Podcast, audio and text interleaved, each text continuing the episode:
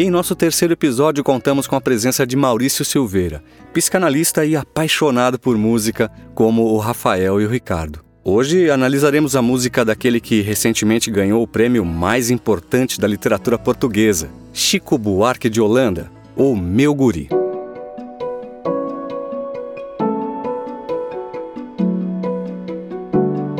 Acorde. Música e psicanálise. Com Rafael Garbuio e Ricardo Pesati. Quando seu moço nasceu, meu rebento, não era o momento dele rebentar.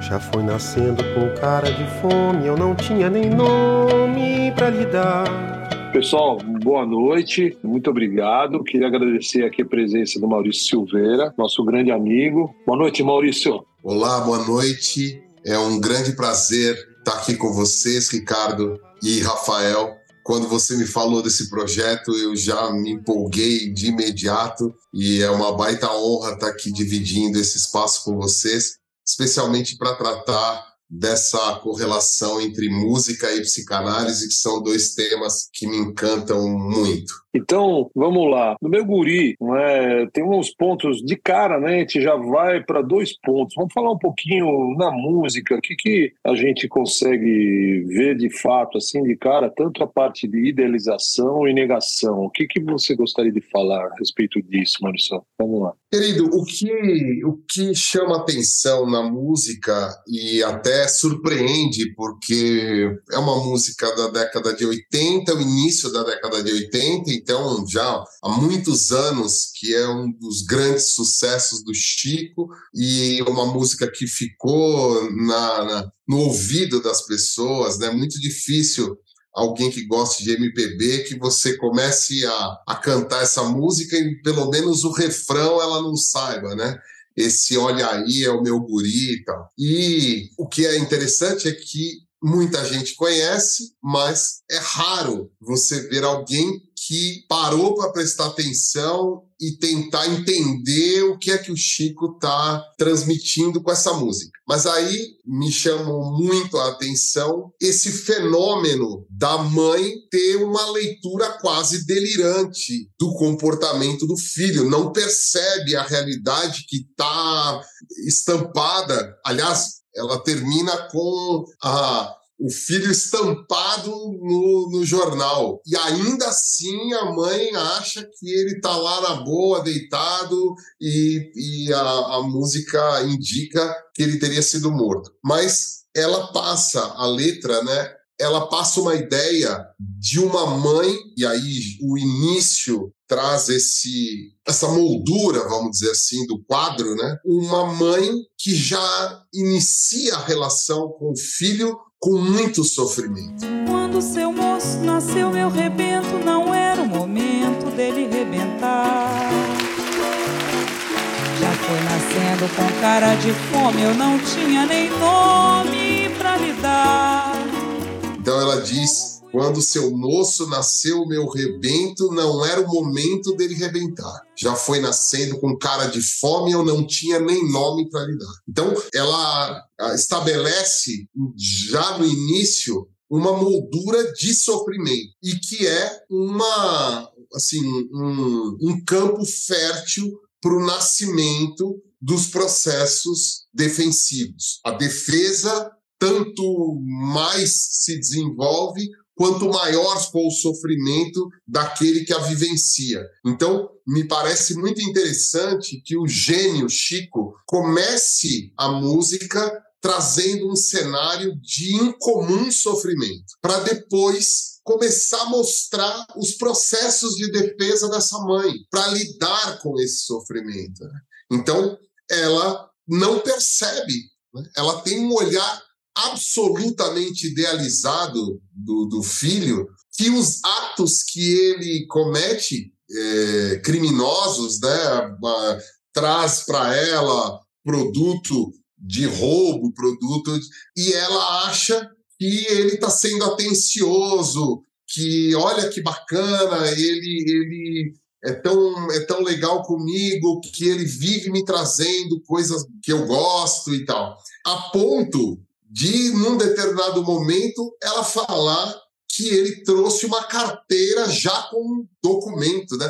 já com tudo dentro, é, chave, caderneta, terço e patuá. Né? E aí o, o, você pensar que alguém que recebe uma carteira recheada, já com documentos, inclusive, achar que é uma gentileza do filho, é um modo do Chico trazer no exagero essa coisa da, da, da idealização dessa mãe. Né? E ela não percebe o que está à volta dela, tal é a sua, a sua visão é, idealizada do filho, e mais que isso, né?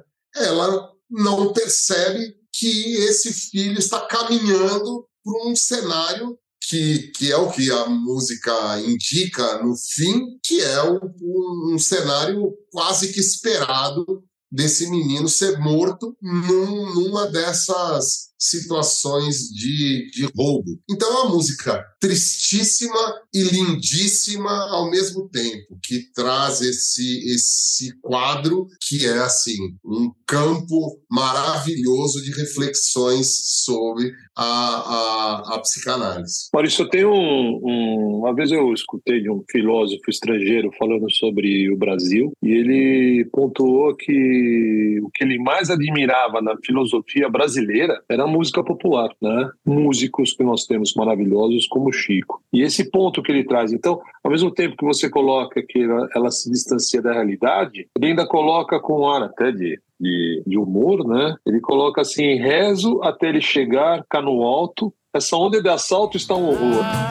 Chega no morro, carregamento, pulseira, cimento, relógio, pneu, gravador. Rezo até ele chegar cá no alto. Essa onda de assalto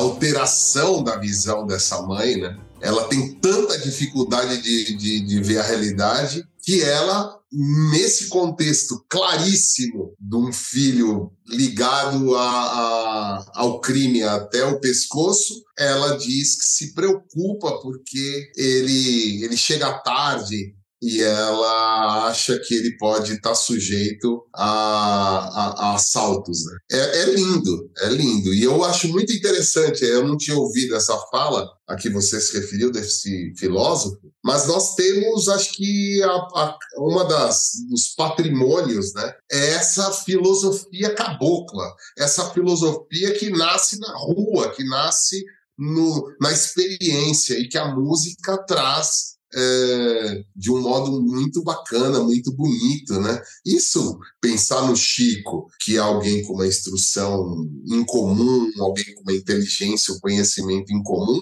é até lidar com uma situação diferente. Mas se você for olhar o samba, né, de morro, você é, é, é ele é coisas maravilhosas, lindíssimas, como Cartola, Nelson Cavaquinho, Nelson Sargento, é tudo gente humilde, muito humilde e que fala com uma graça que só essa gente humilde consegue falar de uma realidade profunda que nos ensina aos montes. Maravilha. E aí, aproveitando, Maurício e Ricardo, que vocês dois acabaram de dizer, pegando o gancho, né? O, o Maurício, em dado momento, citou o gênio, né? Que ele fez uma, o que ele fez é uma obra de arte. Isso é, precisamos nós aqui atestar, né? O Brasil e o mundo sabe da, da genialidade não só dessa música do Chico, mas de toda a sua obra. E o Ricardo trouxe ainda essa fala desse filósofo, né? Atestando ainda mais o valor da música popular brasileira enquanto uma comunicação muito profunda. E não tem como a gente não pensar essa essa genialidade, ela vai além do texto. Esse texto, essa poesia que o Chico Buarque fez para essa música, ela é, ela só essa poesia, só o texto no, nos dá pano para muitas mangas, né? De, de, tão profundo. Ele se utiliza quase que o tempo inteiro, na minha opinião, da figura da ironia. Ele vai ser irônico o tempo inteiro, né? O tempo inteiro tem a, essa tragédia, essa música é uma tragédia. E aí eu, eu, eu me permito dizer que, de certa forma, essa tragédia ela só se revelou para mim de uma forma mais consistente quando eu conheci, não sei se vocês vão concordar comigo, nem se vocês conhecem, a gravação que a Elza Soares fez dessa obra na década seguinte, né? A música foi gravada pelo Chico em 81, a Elza, a Elza Soares gravou um disco, acho que em 94, se eu não estou enganado, em que ela faz uma gravação definitiva, porque aí sim, essa tragédia da mãe que vai descobrindo aos poucos, ou que não quer descobrir, né? Como já foi bem dito pelo Maurício, ela vai, ela nega, porque é tão insuportável isso que ela vai negando. Mas na voz da Elza Soares, se tinha alguém que tinha condição de falar sobre essa tragédia brasileira do morro carioca, e né, é, é, ela era a personificação de tudo isso, na voz dela isso vai, isso vai se, se esmiuçando de uma forma, para mim, foi impactante. É impactante ver a gravação que a Elza Soares fez. Ai, é o meu guri, olha aí, olha aí. É o meu guri, ele chega. Chega suado, veloz do batente, traz sempre um presente pra mim cabular. Tanta corrente de ouro, seu moço, que haja peixe. Mas eu queria só fazer uma, uma ligação rápida. Eu achei interessante que vocês já começaram a dizer. A música do Chico Buarque, agora falando música enquanto estrutura musical mesmo, né? A parte do texto, como quase tudo que ele faz, é muito simples. A música do Chico Buarque ela é simples, ela é uma linguagem simples, o que a torna ainda mais genial, ainda mais valiosa. Mas ele vai colocando questões nessa, nessa, nessa engenharia musical simples dele que tem tudo a ver com o texto. Por exemplo, para mim também fica, chama muita atenção que tem um diálogo entre essa mãe, que nem nome tem, porque ela fala lá no final, né, que foi o filho que, quando roubou e levou lá os documentos, é que começou a dar. Pressupõe que, nem que ela já era uma pessoa invisível. Né? Ela diz: o meu filho nem nome tinha, mas também pressupõe que ela também não tinha. Ela só foi conseguir ter, ter nome quando ele levou uma, uma uma bolsa cheia de documentos. Mas e, e, ela fica falando com esse seu moço. Quem é esse seu moço, né? Em alguns momentos do texto fica muito claro que ela está mostrando um diálogo. Por exemplo, quando diz: é, Como fui levando, não sei lhe explicar. Fui assim levando, ele a me levar. Como fui levando, não sei explicar. Fui assim levando, e ele a me levar dá a impressão de que tem uma conversa. A gente não escuta o interlocutor, o seu moço, a gente não sabe quem que é. Porque de repente somos nós, né? A, a, a música está conversando com a gente, a gente não sabe. Mas que tem uma conversa ali entre eles, entre ela e esse interlocutor dela que ela olha para cima, né? Seu moço. É, provavelmente ela está pensando em alguém acima dela. Mas o que eu queria mostrar na música é que o Chico ele constrói inteira com semicolcheias. São figuras rítmicas rapidinhas. Por exemplo.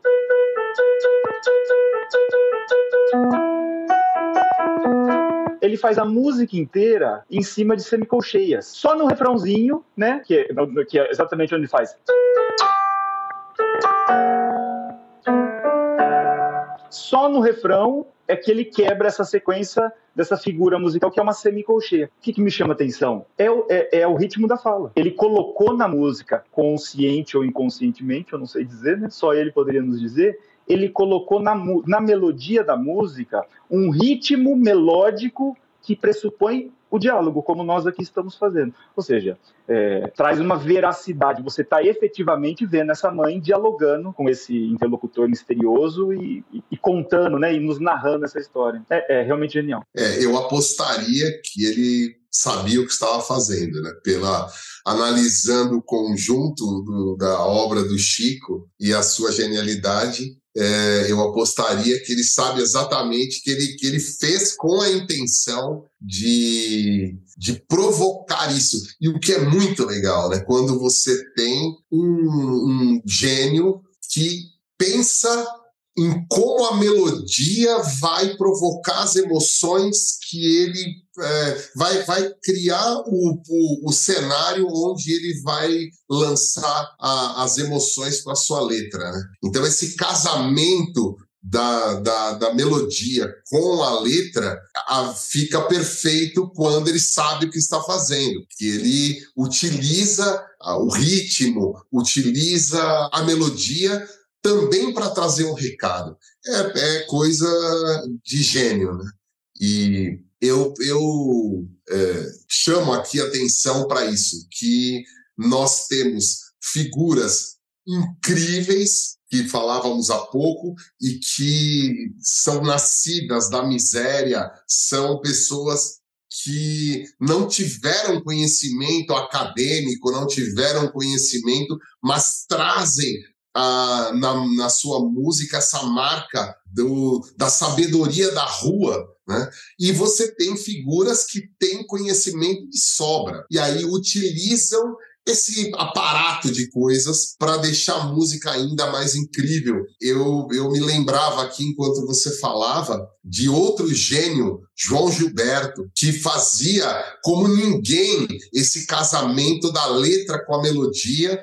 E, e aí é, chamo o ouvinte para ter assim o deleite de se curtir a ideia e ler a biografia do João Gilberto, escrita pelo Zusa Homem de Melo, que é uma coisa sensacional. E que ele faz essa análise desse casamento da letra com a melodia numa lógica que inovou, numa lógica que trouxe o que é o João Gilberto, né?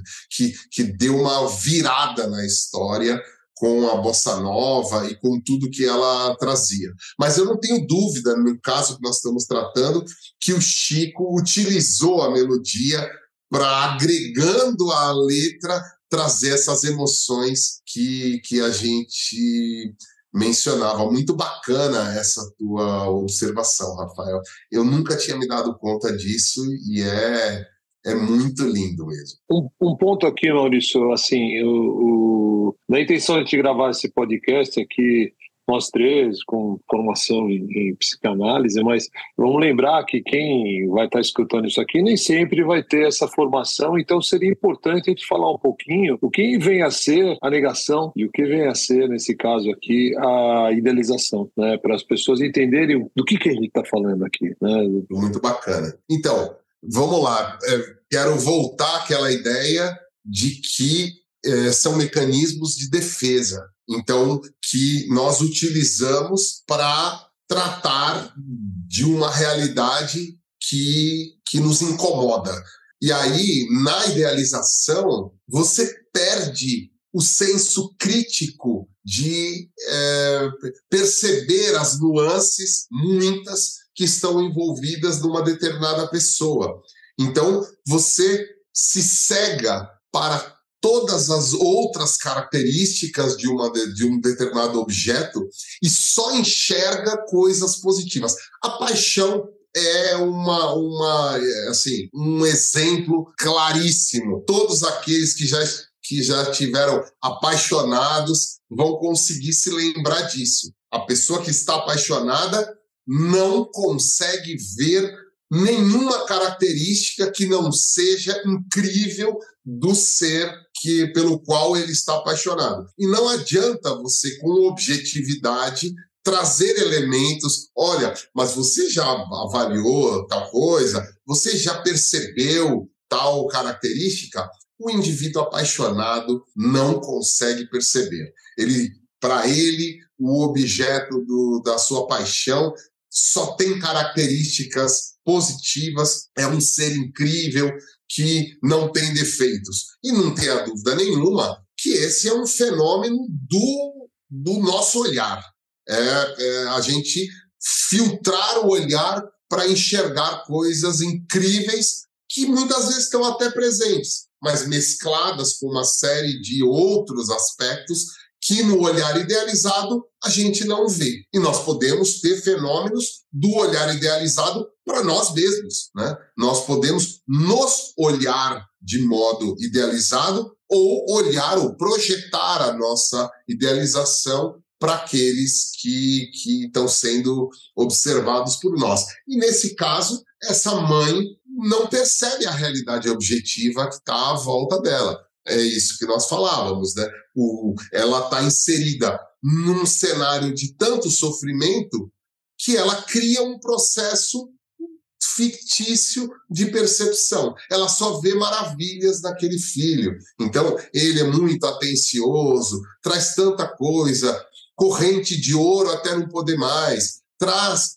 bolsa já recheada de coisas, documentos para que ela finalmente possa se identificar, o que mostra que até então ela não tinha condições nem de ter um documento com a sua identificação. E que não é à toa que o Chico coloca isso, para rechear esse cenário de sofrimento e esse campo fértil para o pro processo defensivo. Me trouxe uma bolsa já com tudo dentro, chave, caderneta, terço e patuá, um lenço e uma penca de documento, para finalmente eu me identificar, olha aí.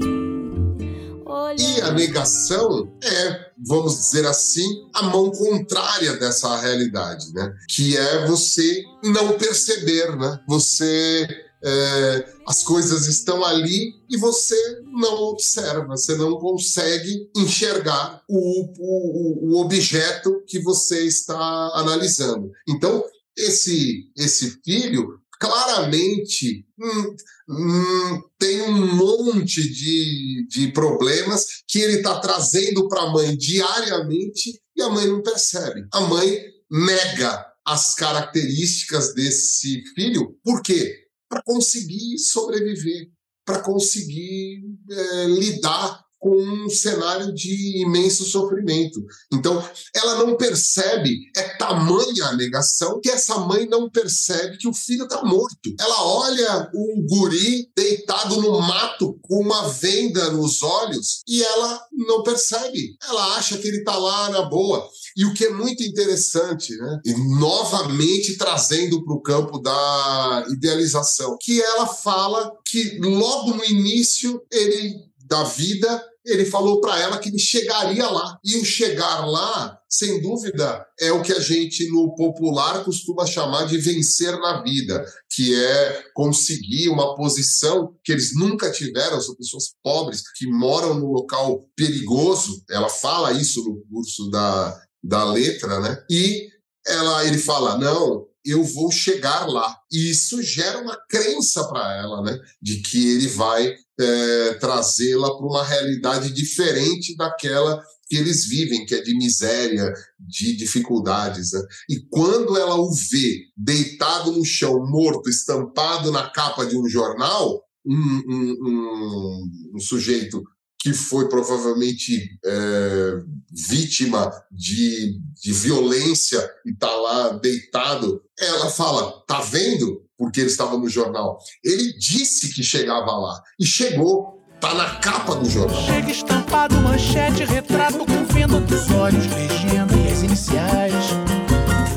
Eu não entendo, sargento, seu moço, fazendo alvoroço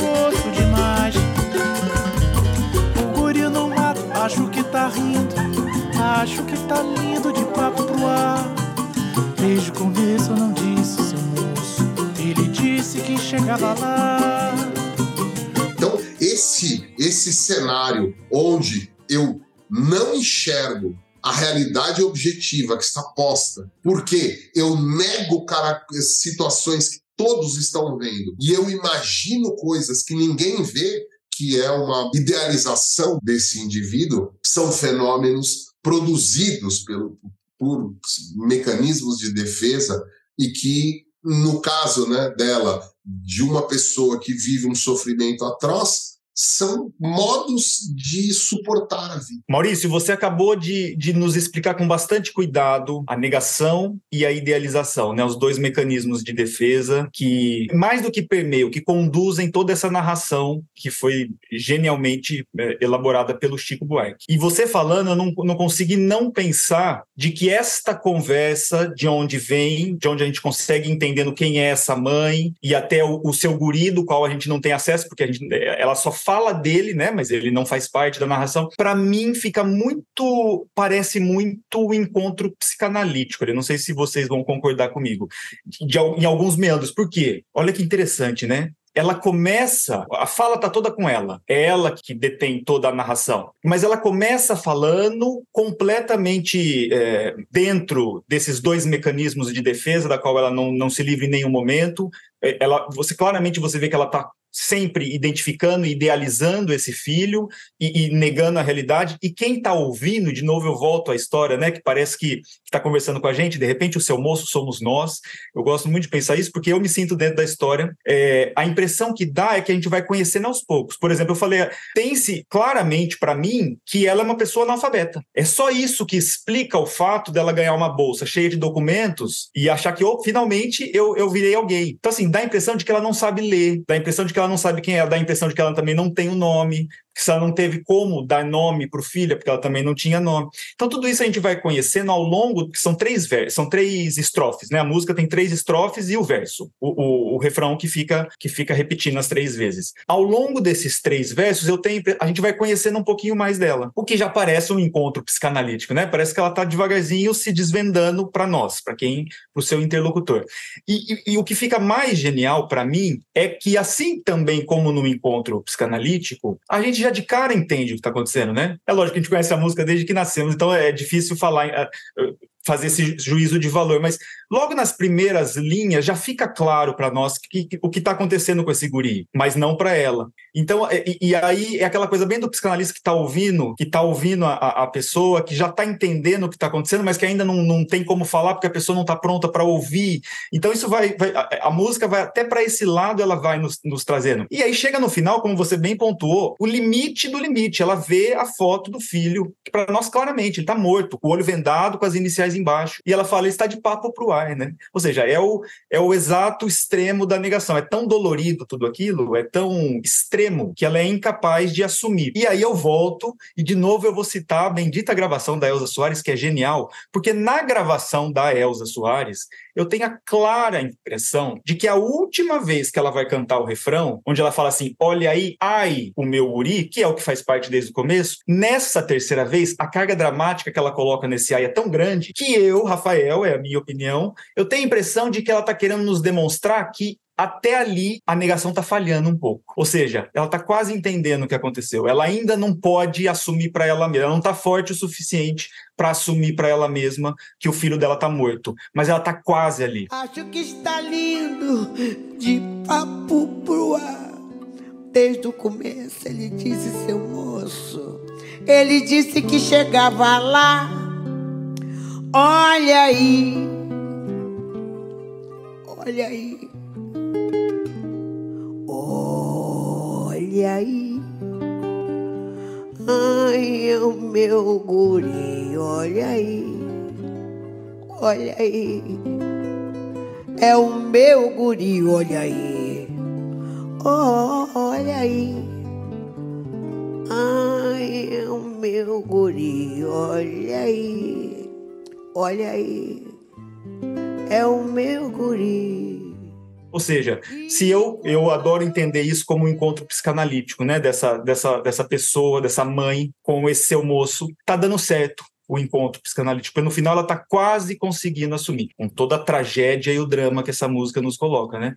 Mas parece que está começando a funcionar. A impressão que eu tenho é que na voz da Elza Soares, se tivesse mais uma estrofe, ela ia abaixar todas as resistências e ia falar: ah, eu acho que agora eu entendi o que está acontecendo com o meu guri, eu entendi a tragédia que foi a vida dele, né? O que, que, que você acha disso, Ricardo? O que eu queria pontuar disso é que, bom, a gente está primeiro falando das de uma das quatro defesas, são as defesas mais básicas que nós temos, né? Que é idealização, a negação, junto vem a comparação e a acomodação. Essas são as quatro básicas onde tudo começa, depois tem outras defesas, mas essas são as mais primárias que a gente tem. E o que eu queria pontuar é que o quanto a gente encontra isso no dia a dia na clínica, na vida. Né? Então, o quanto a gente conversa com a pessoa e aí a gente se depara com um ego que está ali idealizando um monte de coisas e quanto essa idealização não bate com aquela realidade que ele espera, gera sofrimento. Né? Isso é tão constante, é tão presente no nosso dia a dia e seus defeitos têm suas qualidades. Nenhum do, assim, a gente não acha ninguém completamente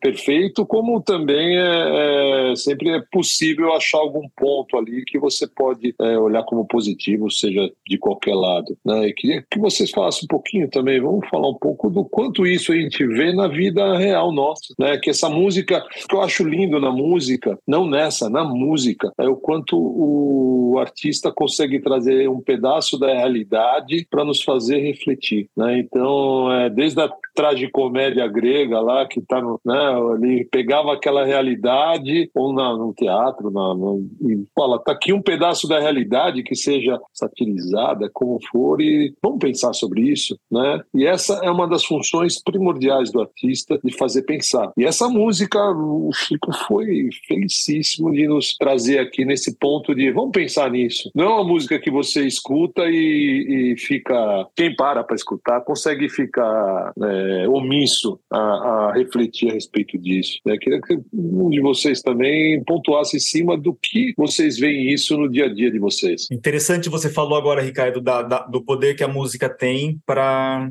traduzir para nós, né? E essa tradução ela, é, ela é perfeita porque às vezes ela é ela é sutil demais. Ela traduz sem, sem se revelar totalmente. O, os, os, os gênios do, do, do, Renascimento italiano, especialmente os ligados mais à poesia até do que à música, por mais que lá fosse tudo muito imbricado e eles, eles misturavam, eles tinham uma, uma forma de definir a persuasão. Todo mundo sabe que é persuasão, a gente usa esse termo, né? É, é, o Chico foi muito persuasivo neste texto, e isso a gente entende, isso é legal, mas os, os italianos do século XVI, eles tinham um jeito muito peculiar de, de, de explicar o que é persuasão. Eles diziam persuasão é a arte de fazer o outro sentir o que eu estou sentindo na hora que eu escrevo. Veja, eles põem o dedo na ferida, né? É, é, é não, é, não é explicar, não é convencer. Isso a gente leva para todos os meandros do nosso dia, socialmente e politicamente, né? É mais, não é convencer. A gente vive na era do convencimento. Convence-se das formas mais, às vezes, escusas possíveis.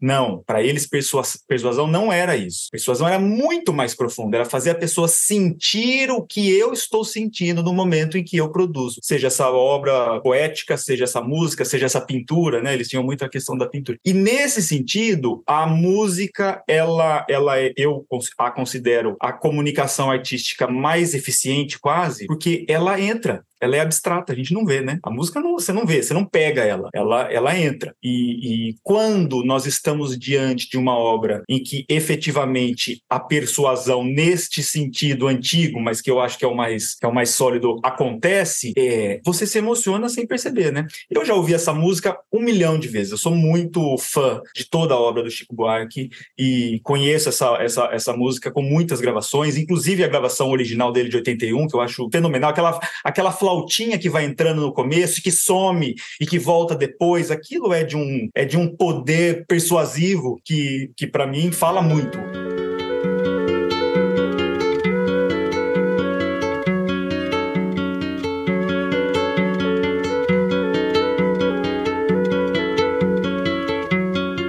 Isso, Maurício, eu até insisto, eu sei da cultura do Chico Buarque, de quem ele é, de quem ele é filho. Eu sei quem é, eu, eu sei, eu, eu, eu tenho uma noção do tamanho desse homem que acabou de ganhar o prêmio Camões. Mas tem algumas coisas que eu até acho que, que foi, que sabe, que vai acontecendo sem. Tenho certeza que tem coisas aí no meio que são naturais, que ele não, não arquitetou, porque ele era jovem também quando fez a música, né? Eu, eu, eu concordo quando você diz assim, não, eu tenho ele, ele a capacidade intelectual dele é, é, é incrível, mas tem coisas que eu sei que devem ter saído assim naturalmente, por sensibilidade mesmo, né? É, de, de fazer as escolhas de uma forma sensível, porque estava imbuído deste, desse ideal, dessa ideia, né? De, de trazer para nós o que a gente não pode esquecer, esse grande drama. E olha que interessante, para encerrar, vou passar para Maurício, mas é um drama que é atemporal. Quando ela fala assim, quando ele, ela, a mãe diz é, que eu fico tranquila quando ele sobe aqui no morro, tá falando, da, tá falando das comunidades, né? Tá falando de, do que hoje isso na década de 80 e não mudou nada, continua igual. Portanto, é uma tragédia, mas é uma tragédia atemporal, infelizmente atemporal. Ah, não tenha dúvida. Não, muito bacana. Achei, eu, eu, eu acho que tem. Esse é o grande barato da arte, né? Porque você coloca uma obra linda, tendo como eu mencionei antes, eu tenho pouca dúvida de que o Chico sabia exatamente o que ele estava fazendo. Agora, aí ela começa a ser interpretada, ela começa a ser lida e percebida com os conteúdos daquele que, que está lendo, e aí ela vai se ampliando, né? E aí, muito provavelmente, tem coisas que vão ser percebidas e que aí sim, talvez nem o Chico tivesse conscientemente é, buscando aquilo. Mas o fato é que ele transmitiu, né? o fato é que ele é, levou. E eu, eu queria falar um pouco do que o Ricardo disse, né? Disso estar tá presente na nossa vida. É absolutamente presente. É absolutamente presente. Tanto que quem nunca passou por uma situação onde identificou uma, uma realidade e falou: como foi que eu não vi? E aí até as pessoas me falavam isso e eu não percebia, porque a gente só escuta aquilo que está em condições de escutar, aquilo que você não tem condições de escutar, justamente porque está é, defendido, justamente porque está é, acobertado por um, por um mecanismo de defesa, você não percebe. E aí é esse o que eu acho até nesse nessa letra uma, uma maravilha, mais uma maravilha, né? Que ela diz assim. É, quando ela, quando ela fala que ele está estampado na capa do jornal um, um, uma venda nos olhos, claramente morto, e ela, as pessoas sabem que ele é o filho dela, o veem no jornal morto e vão lá falar com ela,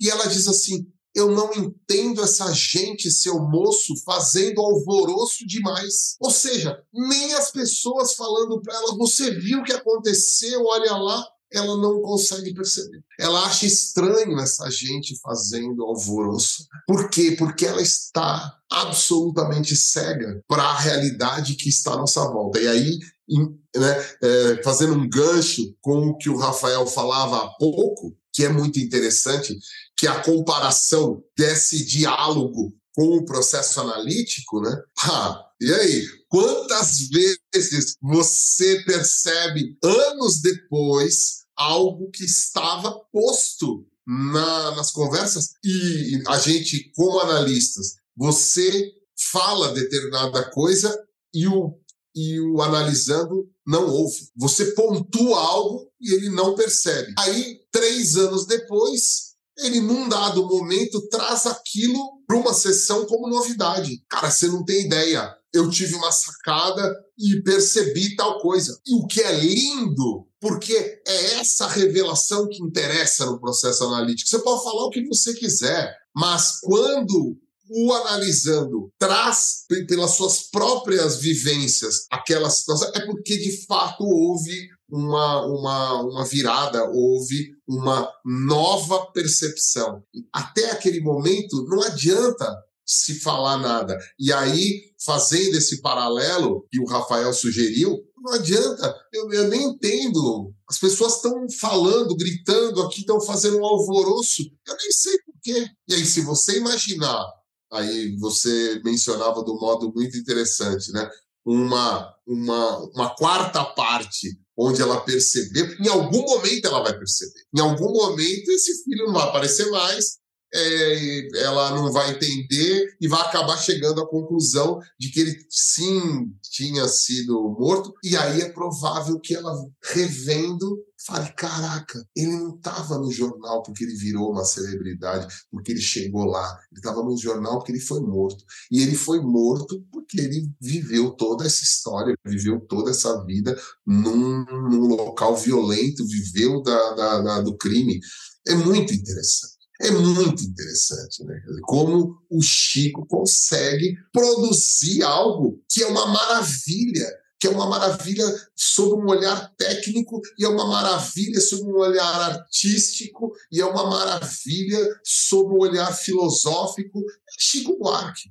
Só tem ele. Né? Um, complementando, né? E quantas vezes perdi a conta já. E você está conversando ali com, principalmente jovem, né? Quando a gente acaba recebendo na clínica alguém mais jovem, aquela vontade de, pô, eu queria estar tá fazendo a mesma análise era da mãe, né? Porque tudo que você vê que foi construído naquela estruturação psíquica que veio dos pais, né? E, e, e a gente ciente de que o nosso processo ali como analista é com o analisando que está ali conosco, que não é o pai, não é a mãe, é o filho filho ou a filha, e com ele você está fazendo um processo, mas ele nos traz tudo o que foi passado, você fala, olha, né, que vontade de ir lá e fazer, dá vontade, né, de fazer essa análise dos pais, né, falar, pô, por que que, né, a gente não pode fazer isso, mas por que que trouxe a isso, né, por que que isso aconteceu? E não é, nosso, não é nem nosso papel, né, é, parece essa vontade, te morde a língua até sair sangue e volta ali a nossa posição de, opa, quem está aqui sendo analisado é meu analisando aqui e é ele, com ele que eu vou tratar e é ele o filho. E vendo essa mãe que nega, que não quer enxergar o processo todo que aconteceu. Né? Isso, para mim, é,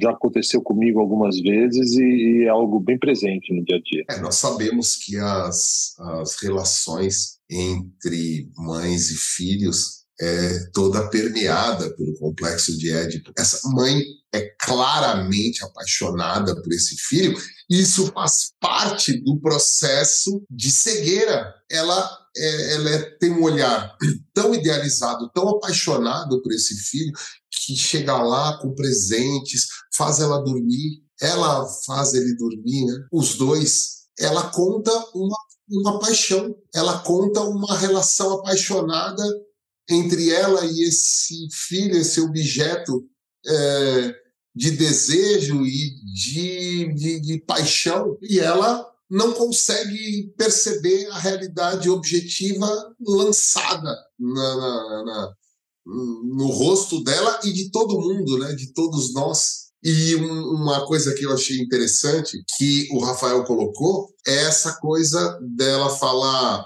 seu moço como se ela estivesse falando com alguém numa condição superior à dela. O que é muito característico né, do, deste modo de falar e de olhar das pessoas humildes e que está presente na música, está presente na poesia o tempo todo, né?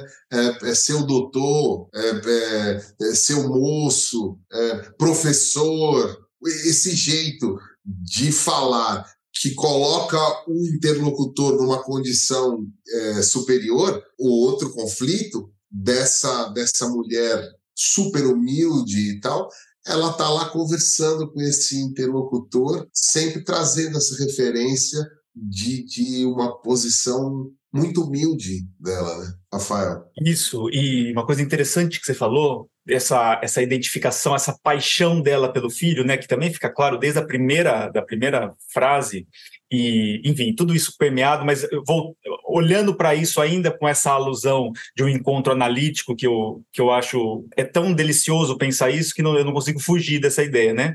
E aí tem aquelas palavrinhas, uma coisa bem lacaniana aqui que ela vai jogando, ela, Chico Buarque, genial, em que essas palavrinhas dão uns indícios interessantes, né? Por exemplo, de cara ela já fala do rebento e na frase, na, na, na linha seguinte, rebentar. Já tem aqui uma dualidade linda, porque rebento, não sei, para mim ressoa como algo assim, o rebento é o filho, é o herdeiro, é uma coisa nobre. E aí vem o rebentar na sequência, né? O rebento, e rebentar é uma coisa violenta. E ela ainda fala, eh, arrebentou numa hora que não estava preparado ainda, ou seja, o que reforça, na minha opinião, essa ideia do, da, da, violência. Ou seja, ele usou uma, uma ideia grandiosa, né? Uma ideia que traz uma organização familiar, o rebento, e de repente já vem, e qual o outro lado da, da, da moeda?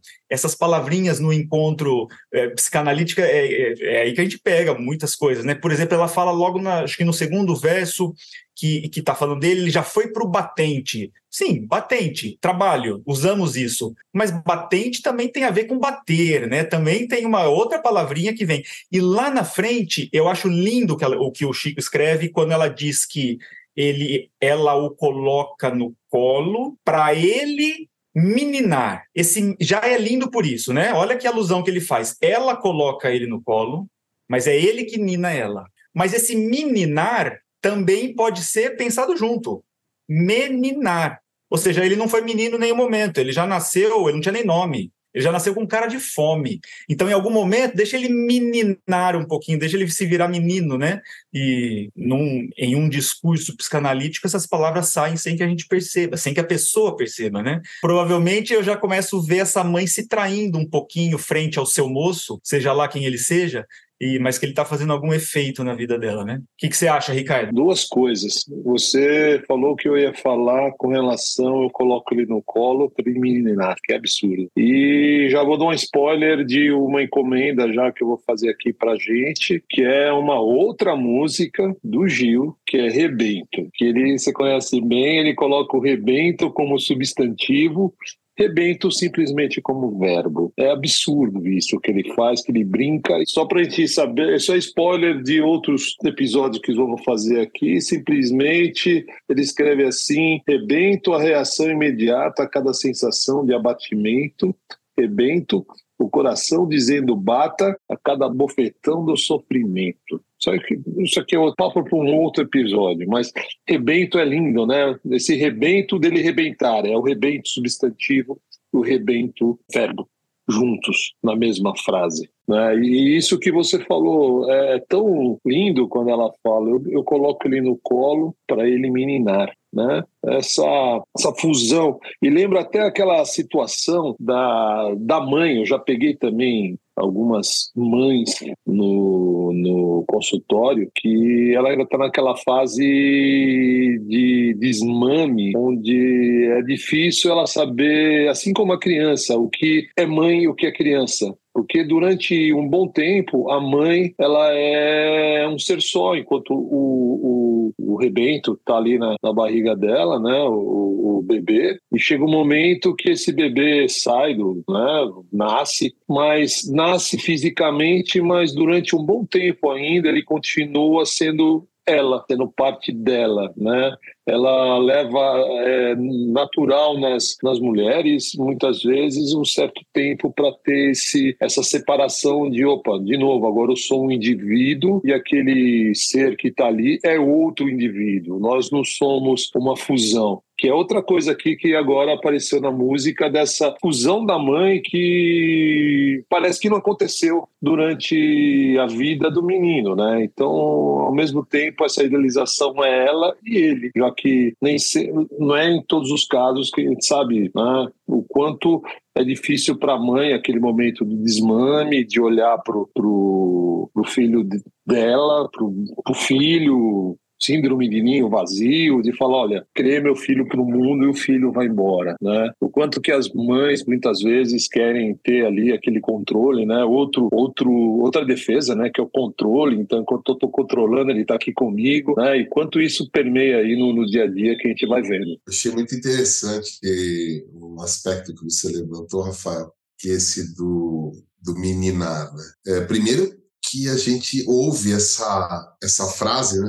Boto ele no colo para ele meninar. Eles estão eles estão misturados ali, né? É uma é uma fusão dos dois, né? É um jeito lindo de falar isso. E esse é, que eu confesso que eu não tinha percebido essa coisa do meninar, que já vem do, da obra do Chico, né? Ele em 76 escreve o Você Vai Me Seguir, que é outra é, lindeza, né? E no final ele diz: Você vai me velar, chorar, vai me cobrir e me minar. Aí, menina, menina, menina. É, já é uma referência da obra do Chico em 76 com essa, com essa Você Vai Me Seguir, e cinco anos depois ele volta com essa brincadeira nessa, nessa música e a sutileza é tamanha que eu também ouço essa música há décadas e nunca tinha percebido essa essa brincadeira que ele coloca aí no meio. É o Chico Buarque. Né? Eu acho que o, o,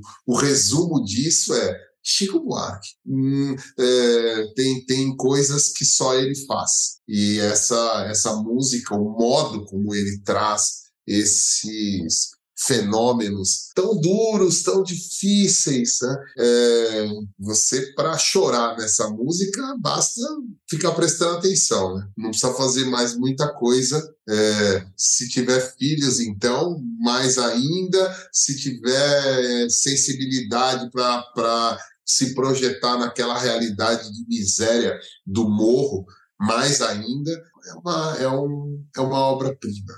mais uma das dezenas e dezenas de obras-primas que o Chico nos, nos presenteou. baseado no que vocês dois acabaram de falar bastante sobre a identificação, né? Eu só queria lembrar que ela diz textualmente, ela, ela, né, a mãe do Chico Buarque, a mãe mais uma mulher criada tão lindamente por ele, mas diz textualmente no, no, no segundo no segundo verso, para finalmente eu me identificar. Olha o poder dessa frase, né? Ou seja, milhões de camadas para a gente pensar nisso. É, no contexto, a, a, o entendimento mais simples é: finalmente ele dá os documentos para ela. Ela nunca teve. Ou seja, ela era uma pessoa invisível para o mundo, socialmente invisível. Isso fica claro logo no começo, né? Não, a gente não tem nenhuma dúvida de que estamos tratando com mais um, uma brasileira invisível. E foi nessa relação de identificação total com, esse, com essa criança, que, né, que, que, que não era para ter rebentado naquela hora, mas ele veio e ele inaugurou a vida dela, que talvez tenha sido, deu sentido para a vida dela. E ele vai em algum momento e ele acaba até identificando ela burocraticamente, deu um, um, um documento, coisa que ela nunca deve ter tido, mas também é essa identificação é muito mais profunda, baseado no que a nossa cabeça pode ir longe demais, né? O, o, quão, o quão ele realmente inaugurou a vida dessa, dessa mãe, né? O, a, a, que a relação entre eles, é, ele respaldou, ele foi o outro que a olhou, né? Que talvez nunca ela nunca tenha tido um outro para se configurar enquanto ser, né? Precisa do outro, de repente ela nunca teve esse outro e teve. E esse outro foi, foi o seu rebento. E, e o que ajuda a entender que ela tinha que viver essa fantasia, né? Ela tinha que olhar para ele e achar que ele estava indo para o batente, e não para o batente de bater, de sofrer, de violência, né? E ela levou até o fim. Quando ela vê a foto, né? O Maurício mostrou muito, falou muito sobre isso, que é a imagem mais forte de toda a música, né? De ver a imagem do filho, que a gente imagina como é que é essa imagem, né? Ele lá, todo mundo viu, ó, acabou, essa vida foi ceifada. E mesmo assim, ela falou assim: não, ele está de papo pro ar. Ainda não conseguia assumir né, essa tragédia toda. É, tem um, um trecho que eu acho que confirma isso que você está dizendo, e ela fala da dificuldade dela de viver naquele cenário né, até a chegada dele, né? Porque ela fala: como fui levando, não sei explicar. Fui assim levando, ele a me levar fui levando, não sei explicar. Fui assim levando ele a me levar. E na sua meninice, ele um dia me disse que chegava lá. Então a, a, a chegada do, do, do, filho traz uma nova referência para ela. Né? E aí, quando ela apresenta pela primeira vez, né? E na sua meninice, ele um dia me disse que chegava lá. É, é eu concordo contigo é uma ele traz um novo colorido para a vida dela e, e aí é tão é tão bacana e tão interessante de se observar esse esse fenômeno do da idealização que é fruto do sofrimento ela tá lá num cenário terrível sem conseguir levar a vida, levar as coisas, e aí ele chega para levá-la e aí muda esse eh, esse colorido da vida dela. Só que para suportar isso, ela não pode ver um monte. Para suportar isso, ela tem que fazer de conta, ela tem que, que passar a viver num, num faz de conta onde ele é o herói, onde ele é aquele que, que traz presentes, onde ele é aquele que está sempre atento a ela, onde ele é uma figura que ela precisa cuidar, né? Essa coisa que até o Ricardo colocava, né? Dela falar rezo até ele chegar cá no alto, essa onda de assaltos está um horror. Ela cuidando dele, quando na verdade é, a letra traz que ele é o grande perigo da história. E só que ela não consegue. Se ela se deparasse com isso, talvez ela voltasse para aquele cenário de sofrimento que ela retrata na, na primeira estrofe. Então ela fica ela fica na ilusão, ela fica na negação, ela fica na idealização da figura desse filho, dessa paixão é, que a letra retrata. Uma maravilha. Eu achei excelente o, o que a gente conseguiu levantar disso aqui. E assim, tenho certeza que se a gente ficasse aqui mais umas duas horas, a gente vai analisando, porque aquilo que ele disse e aquilo que a gente percebe que ele pensou, que gostaria de dizer, e a gente vai achando camadas e camadas e camadas em cima dessa letra que é maravilhosa, é muito bonita e esse muito bem escolhida. Obrigado, Maurício, por ter sugerido essa música e a gente poder é, olhar para isso com um olhar diferente, né? Não um olhar só de fã, né? É difícil até porque quando fala do Chico Buarque a gente cai naquele naquela figura um fã do Chico. Para mim, era um dos grandes nomes da da literatura brasileira, né? não, é muito mais do que só música. Ele, inclusive, seus livros, seus versos, alguns livros dele muito bons, inclusive, e a gente olhar para a arte feita aqui e ver o quanto isso agrega, né? O quanto isso traz para a gente aqui de, de conhecimento e principalmente reflexão né? A gente poder, com isso, dividir essa reflexão que a gente fez aqui para quem estiver escutando, para quem estiver gostando de, de, de, pensar junto. Fica o convite também nos comentários para quem estiver escutando, mandar nos comentários, fala, vi mais isso, isso, isso. A gente vai ter o maior prazer em escrever de volta. Acho muito bacana esse, essa reflexão. E, e vai, vai aparecendo mais coisa para falar disso. Você falou de rebento, não teve como não pensar na rebento mesmo, né? Substantivo abstrato, o ato. É, a coisa leva outra, que leva outra, que leva outra. E vai indo, e vai indo, né? Na, na conversa com o Zé na semana passada, ele falou do inconsciente coletivo. Então, cada hora a gente vai pensando mais e é gostoso, é um assunto que me, me deixa muito é, é, entusiasmado. Acho que a palavra é essa, entusiasmo de discutir tudo isso aqui. É delicioso fazer isso, eu amo. Gostei. Obrigado mesmo. Queria uma consideração sua, Maurício. Primeira vez que você participa com a gente aqui. Queria... Muito bacana, muito bacana. Adorei. Achei que, que a prosa rolou muito boa. E, e, é muito legal essa, essa dinâmica da conversa, porque você vai percebendo coisas que você não tinha visto, você vai ampliando a leitura, aí você vai conduzindo por um caminho, daqui a pouco ele vai lá para o outro lado, que é tão legal quanto ou mais. É muito bacana, eu gosto, gosto muito desse modelo aqui.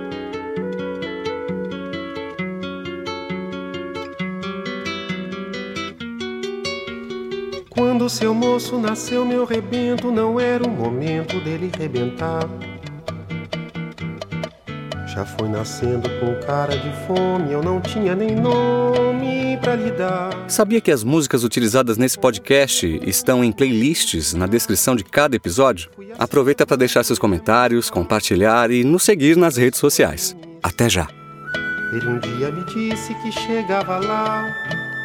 No próximo programa se não consegue nunca, e ele deixa claro o tempo inteiro que é nunca, mas não perde, não arrefece. Ele tenta e continua tentando. E a música, a música nos demonstra isso, porque a música ela é circular, ela vai se repetindo. Ou seja, esse, esse tentar eterno, né? Eu não desisto. É, a música, de certa forma, deixa claro pela organização dos sons. Acorde Música e Psicanálise, com Rafael Garbuio e Ricardo Pesati. Produção de áudio Vinhetando.